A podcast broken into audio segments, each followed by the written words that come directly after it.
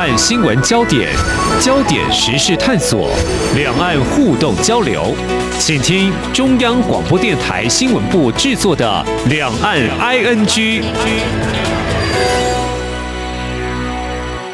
这里是中央广播电台台湾之音，我是黄丽杰。今天是二零二一年十月六号星期三，那么就在稍后七点钟，在独立书店左转有书举办一场人权星期三拉卡之夜。那么台湾人权捍卫者看西藏自由运动讲座的活动。那么这一场活动呢，如果说听众朋友您没有在现场也没有关系哦，透过西藏台湾人权连线线上也可以同步参与。同时呢，很特别的是，同时间。也能够欣赏到西藏人权捍卫者的肖像展，一共有十六幅，十六位的主角，他们各诉说着关于西藏的不同故事。那么，其实谈到西藏呢，全世界大约有六百万人左右的西藏人，而从一九五九年开始呢，陆陆续续就流亡到海外，目前大概有十五万人，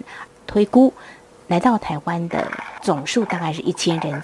回到这十六幅画作，是画家董静荣，他用一笔一画堆叠层次，大部分都是只有黑白而没有亮丽色彩的画像，传递创作者过去这十多年来他对西藏的理解，更唤起更多人一起来关注西藏的人权跟自由。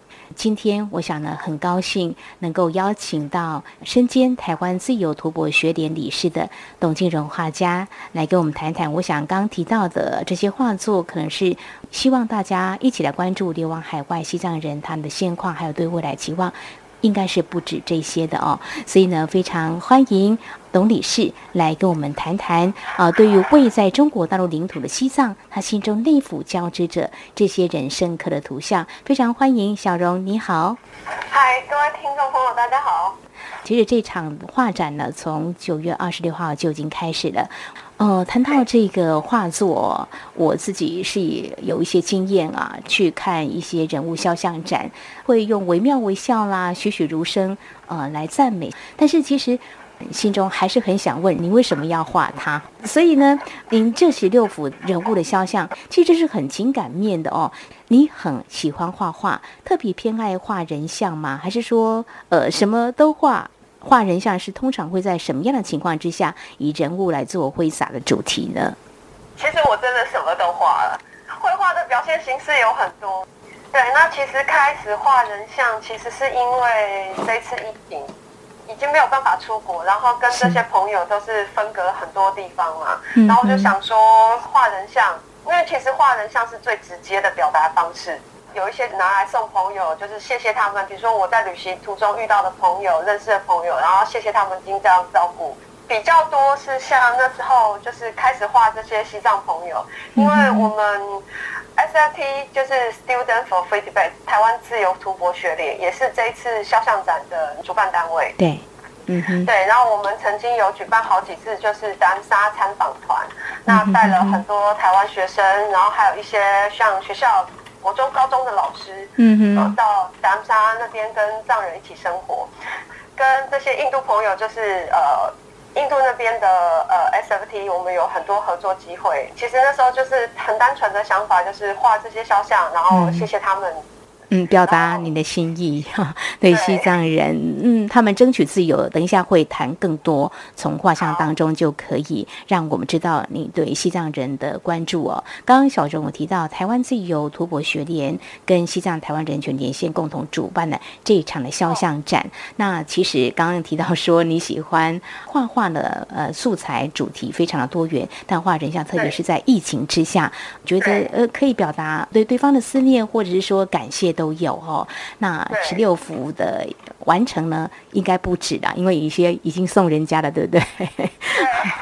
好，所以谈了很多，包括印度跟西藏，谈谈跟西藏的缘起。因为我自己的朋友或我自己对西藏的印象或向往，我曾经去过中国大陆，有碰到一位来自西藏的朋友，哦，非常的好奇，我就跟他说，有机会可以到你的家乡去看看。他说欢迎欢迎啊。然后我的朋友圈有些人说他曾经去过西藏啊，但是有高山镇啊，都谈到这些比较没有触及到这个政治面的哦。那小荣你自己呢，跟西藏啊朋友的接触是从什么时候开始的？呃，是二零零六年我到印度拉达克旅行，然后是在途中认识了就是流亡藏人。那时候原本呃也规划要先去西藏，但是非常因缘际会之下，那时候我查了很多旅行资料，拉达克其实就是保留最完整的西藏的文化，因为他们那个地方地处更偏远，他们以前也是属于西藏的一个类似像部落。然后反正因缘机会，我就先去了拉达克，然后在途中认识了西藏人，然后了解到他们的一些文化历史。谈到这个印度啊，印度政府好像在全境有设置了蛮多的藏人安置中心，所以在印度的西藏的朋友也特别多。刚刚提到这个文化的这个面向，其实中国对于西藏的统治文化，西藏人希望能够保留，没有被破坏。在你接触一些流亡到印度、西藏的朋友，他们到底跟你说些什么，让你觉得说，哎，西藏原有的文化可能就快没有办法流传下来呢？其实最简单的，我甚至有认识西藏人，他会说的西藏话比我还要少，等于母语就不太有机会再学，流完全流失啊。他说他的生长环境，他完全学不到藏语。其实跟早期台湾就是也蛮像的，像我们现在很多遇到老一辈的台湾人，他可能会跟我们这些年轻的人，就是讲说，你身为台湾人，居然不会讲台湾话啊？是老一辈都会说要学台语的台语。可是其实这是很可怕的，因为其实像以前我们小时候，我们在学校说台语会被老师骂，会罚钱罚站，就是禁止我们说台语。当时的政府。就会塑造一种讲台语就是很俗气、很熟哦。对，我想呢，呃，这个年代呢，大家有印象嘛？哈，国民政府来到台湾之后，当时是鼓励说国语要学国语嘛？哦，但是这个闽南语代译呢，我们可以说是被某种程度的被打压。还好，现在在。国小呢有学闽南语、台语，还有这个客家语，还 还有这个原住民语都可以，都需要学的啊。所以呃，政府的管理的态度是蛮重要的哦。呃，所以你遇到了这个西藏的朋友，他是在印度嘛？对。那他就不打算回到西藏喽？他其实就是因为他想要学习自己的我民族的文化跟语言，所以他从青海。那一路就是流亡到印度，进入他们流亡政府就是成立的成人学校，然后重新学习自己的呃语言，然后现在就是也在印度，但是他就是。已经离开学校了，然后就是在工作这样。好，这是年轻世代的嘛？哈，呃，流亡在海外的西藏人，嗯，所以也因为这个样子，他们对文化的一种珍视，但是又忧心可能会没有办法再看到他们的西藏人的文化。所以我看你这几年在西藏的这个人权议题的发生是不断的，怎么会？让自己这么的有行动力呢？嗯，有时候这种事会有感染了吗？你身边的朋友他们一再告诉你他们的处境，所以你也认为说，在台湾的我们是可以来做一些事情的，是这样吗？对，就是其实我很讨厌每次我就是碰到很多人都会讲说，呃，这是政治问题，不要去管太多。但是其实我以前是一个，就是我们所谓台湾就是主流价值成长的小孩，努力读书，然后毕业工作赚钱，然后有空的时候身上有点闲钱就出去旅游。但我反而是因为认识了西藏人之后，我开始去了解到所谓的历史还有政策这些问题。其实我觉得真的不是政治问题，我觉得这是人的问题。就是这个政策怎么样制定，其实关乎。啊，一个政府的他的态度，呃，比如说我们对于教育文化可以更多元、更包容，当然也可以更紧缩，您指的是这样吗？那西藏的朋友他们会觉得，在中国大陆他们的文化就快要流失掉了，所以他们在海外的一些西藏人，他们总是希望能够唤起大家关注，是不是能够？跟中国大陆有所对话吗？或许他们也期待这样啊，但是或许这个机会是蛮渺茫的。我觉得这真是很可怕的事情。像呃，我这次肖像展里面，其实大部分我画的都是我在印度生活，然后呃认识的藏人嘛，嗯，然后还有一些长辈。但是呢，比如说像扎西文社，他是境内的藏人。那他最特别的是，他是完全不寻求独立。我没有要求西藏独立，我只要求中国政府宪法保障的，保障少数民族文化语言传承的权利。所以呢，他为了证明我没有其他的意图，我只是希望就是增加藏区啊这些学校的藏语教学，比如说他们举办一些宗教活动，可以就是有享有这个，因为毕竟这是他们民族文化的特色。如果这个文化消失了。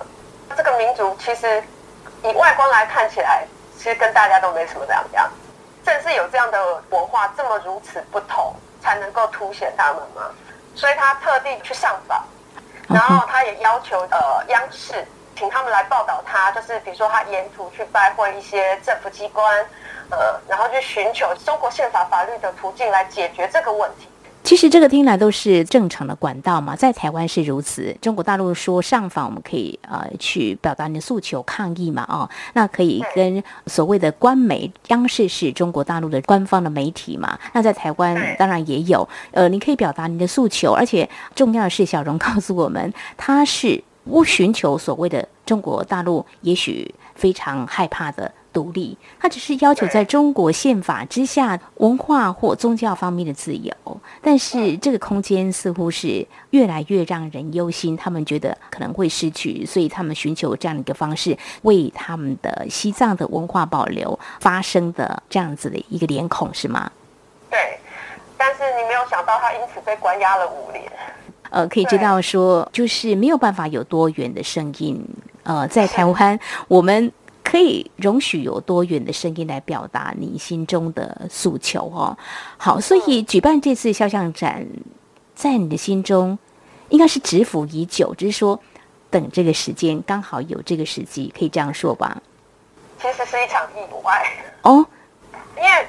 我后来加入自由突破学联，就是一开始就是想说尽自己的力，然后去推动西藏议题，然后去做一些倡议，让大家知道所谓的人权议题跟我们所有人其实都是息息相关的。嗯，只是因为疫情，然后我待在家的时间比较久嘛，然后就画这些肖像送给朋友。那刚好同一个组织的成员，他住在纽约。嗯哼。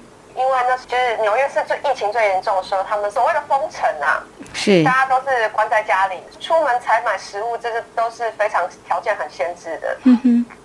然后那时候，呃，两个月之后，他跟我讲说，呃，他们那个社区啊，包括其他社区都一样，就是很多老人家不敢出门，那他们没有免疫力，就是身体也比较差，有长期慢性病，然后甚至就是，比如说他们连去拿，你说像高血压、高血糖这种。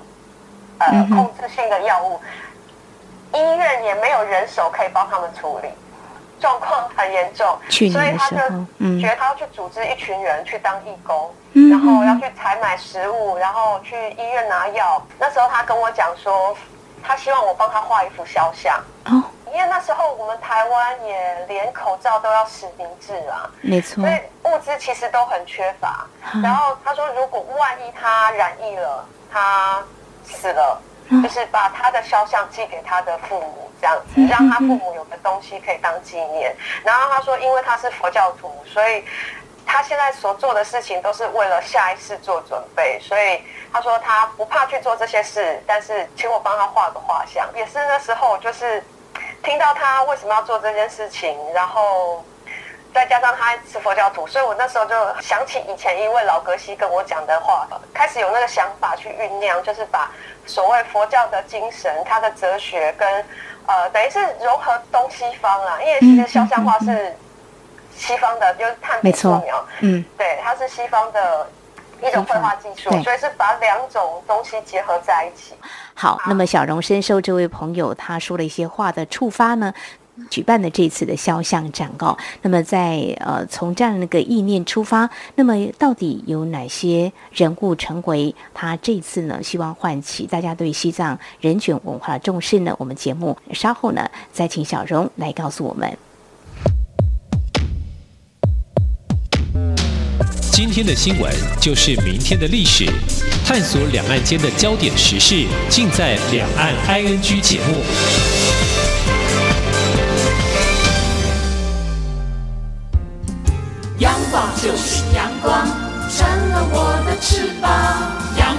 就是阳光，人民自由飞翔。阳光就是阳光，世界在我肩膀。阳光是你，是我生命的翅膀。这里是中央广播电台听众朋友继续收听的节目《李昂 ING》。我们在今天节目当中特别邀请台湾自由图博学点理事董静荣小荣来跟我们分享啊，目前在左转有书独立书店呢举办这个肖像展，那么有十六幅的画作，谈到跟西藏的一个结缘，希望透过画作来留下一些印象或唤起大家对西藏人权的一个关注哦。好，我们接下来呢，要请小荣来跟我们谈谈啊、在十六幅的画作当中呢，不光只是刚才我们所提到的，另外还有大家比较熟悉的，在媒体会经常报道，就是西藏精神领袖达赖喇嘛。其实达赖喇嘛多年来。台湾媒体报道，是不是到台湾来访问？最近的一次是去年的时候，嗯，他向亚洲信徒讲法时就透露了，呃，有收到一些台湾朋友的邀请，希望疫情过后有可能去新加坡跟台湾访问。不过他是特别强调，呃，希望是在北京允许的情况之下到台湾来访问哦。当然，当时我们的外交部是表示欢迎的哦，因为在台湾，我们知道有许多的信众也期待他能够到台湾来弘法。但是，小荣，你对于西藏精神领袖达赖喇嘛是什么样的一种深刻的印象，或什么样内心感动或想法，在十六幅的人物肖像当中，您特别啊以这个炭笔的描述达赖喇嘛呢？其实达赖喇嘛它本身就代表了整个西藏的文化，它被西藏人认为说达赖喇嘛是千手千眼观音的转世。那其实我第一次看到他的时候是在二零零七年啊，藏历年的时候，就是有点像啊国家领导人在除夕当天或大年初一，就是有可能出来，就是有点像演讲演讲就是谈话这样。等于是有点像新年的祝贺。那时候呃，朋友就带我去印度丹沙的那个大昭寺，可是因为人很多，就差那么一点，我就是挤可以挤进去。我朋友就是把我推上栏杆抓着，他说有看到吗？有看到吗？我说啊没有没有，就是哦远远的远远远距离的看到，对对对，但是表情看不清楚。然后就我朋友就是跟前面的人讲了一句西藏话，嗯然后呢，每一个人就是很惊讶什么的表情，然后每个人就是都很好心，就是一路就这样把我推推推推到蛮靠近前面的，可以近距离的看到，还挪个位置让我就是席地而坐这样。哦，这是一个很难得的机缘哦。我很好奇，就是你们讲了什么话？为什么每个人都对我这么好？对，然后我朋友就说没有啊，我们只是很简单，我们只是跟前面的人说，这个女生很可怜，她从来没有看过达赖喇嘛。哦，他们好友善。对，然后我那时候就觉得说，哦，可以理解，说是为什么达赖喇嘛对于西藏人，对他们来讲，那个精神上的支持，那个是很重要的。整个人就是代表了整个西藏文化。我想在当下的你哦，也一定深受感动，这种印象会久久一直在你的脑海当中。所以，当你画西藏精神领袖达赖喇嘛的时候，心里的图像应该是非常的深刻。可能在对照一些照片来画他，这个时候又什么样的笔法呢？对，其实我那时候其实就是很单纯，因为我觉得说是要让看的人他其实不懂，嗯因为艺术有很多手法表现形式，所以我那时候是采用就是写实的方式，嗯让人家一眼就可以看清楚。哦，对，这就是达赖喇嘛，哦，我要表达的就是这样，就是很直截了当。对嗯我是用一种写实的形式去画它。这也是黑白呈现而已，就是一个比较明暗的一个对比。接下来我们再介绍其中一幅，媒体也有关注到这个，你为什么会嗯特别画出这位小美眉，把酥油灯抓得很紧吗？为什么要特别去刻画这位小女孩呢？那时候我是在当沙遇到他的时候，刚好是去参加他们那边举办一个活动，就是十二月十号世界人权日。然后就是一群 TCV 的小孩子，TCV 就是他们流亡政府就是流亡到印度之后第一个成立的一个机构，就是教育这些贫苦儿童学习西藏语这些教育教育。嗯然后一群小孩子穿着他们的校服、酥油灯出来唱西藏国歌。请问酥油灯对西藏人的代表的意义是什么？它其实是段佛经里面的一呃佛陀当初讲的一段话啦，哦就是每个人都要把自己当成是一个酥油灯，你要去点亮你自己。呃，嗯哼你要去理解这些东西，然后去感染其他人。它其实以宗教性来说，它是一个修行的法门。那它也象征，以我一个外来的角度来讲，我觉得它就是一个象征，就是希望给自己一个方向。特地去抓到这个小女生，是因为其实小孩子要手持酥油灯，而且要举一个姿势，久了之后我自己会酸。然后可是这个小女生她很坚持，就是当其他小孩子那个手越来越低的时候。她的手的姿势不变，但是她身体倾斜了，她用身体去把这个酥油灯撑起来，很感动。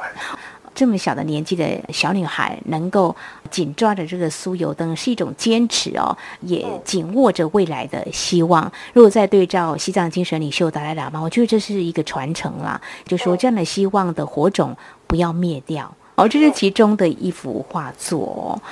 呃，还有一位，呃，在多年前的时候，媒体有报道，这几年当然也有媒体关注他到底怎么了。就是在一九九三年的时候，美国知名影星理查吉尔，他获邀担任奥斯卡最佳艺术指导奖的颁奖人。致辞的时候，他特别还脱稿声援西藏，就说中共呢如何在当地迫害人权，同时也呼吁当时的邓小平领导人要从西藏。撤兵，还给当地人自由跟独立的生活。一讲完之后呢，台下是热烈的掌声。不过也因为这样，他付出了很多代价。呃，所以呢，这几年不过他没有被打倒。呃，虽然过程当中，呃，他没有办法啊、呃、经营所谓的中国大陆市场，但是他还是努力走出他自己的路。这几年还是有些代表作，谈谈你为什么会把它放入你所要呈现对西藏人的一种关注呢？我觉得它是现在，尤其是我们现在每个国家国际之间经济贸易往来这么热络的情况之下，嗯我觉得就是更加凸显，就是它真的。很了不起，很有原则。因为你看这几年，包括呃好莱坞的影片，他们都会去刻意加入所谓的中国元素，然后希望去迎合中国市场。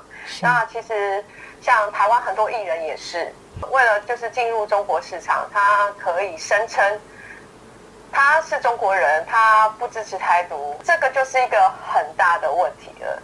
我觉得做人的基本原则，你不能、嗯。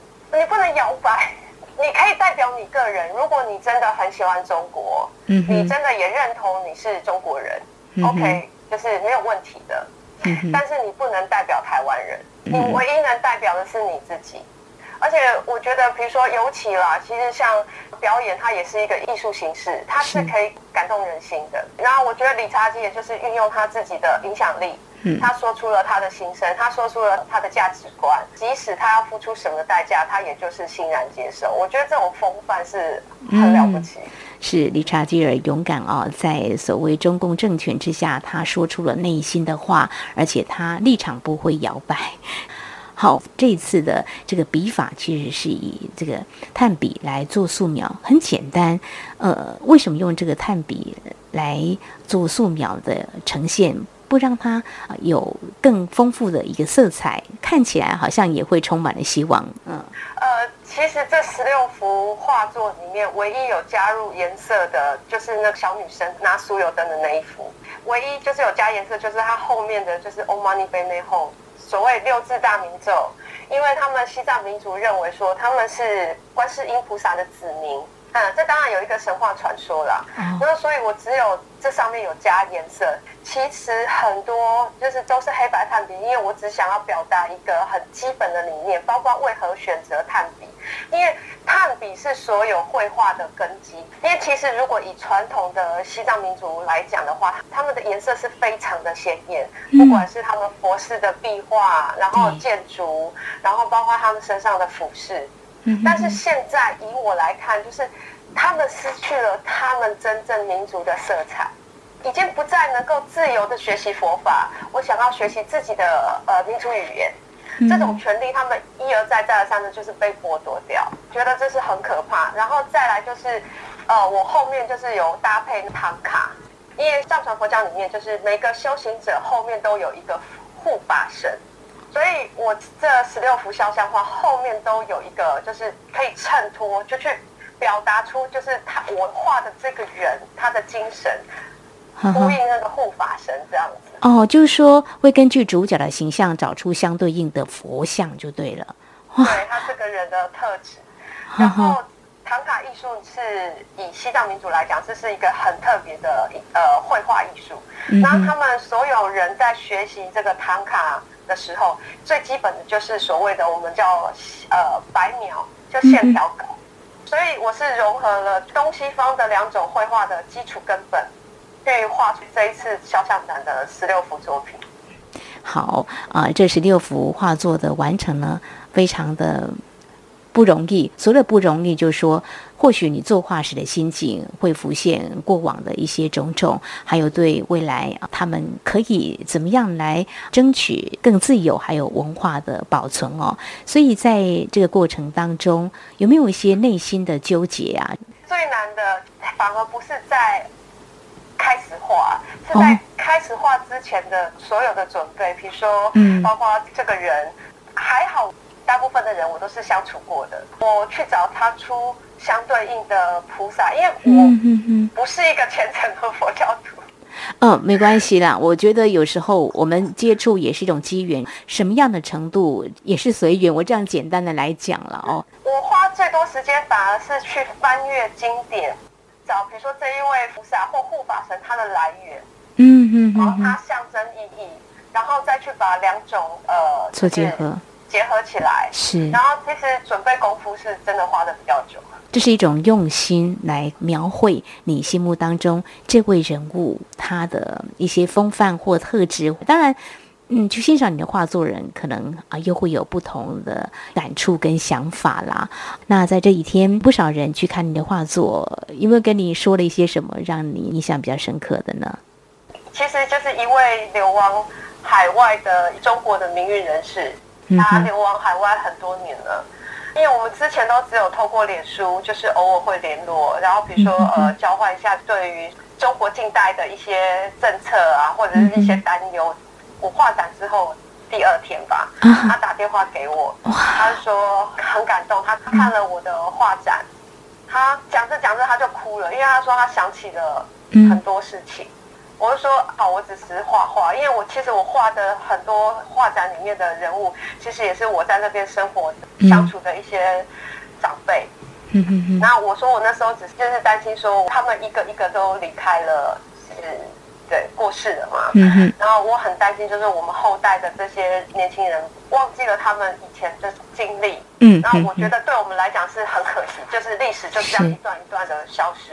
然后那个老先生就是哭得很难过，他说也让他想起了很多当年六四一群理想青年，他们也想要改变中国，他们也希望中国越来越好，有诸多的感叹哦，不管是文字啦、声音啊、照片、绘画、都可以留下难得的记忆。你透过色彩这样的笔触，很简单，但是勾勒传递对西藏人群的关注。所以这场肖像展也是台湾非常难得一见的人群主题画展哦。所以在节目最后呢，欢迎听众朋友能够把握时间，在十一月九号之前到独立书店左转有书来欣赏。也非常谢谢小荣今天的分享，谢谢。以上就是今天两岸安居节目，非常感谢听众朋友您的收听，华丽姐祝福您，我们下次同时间空中再会。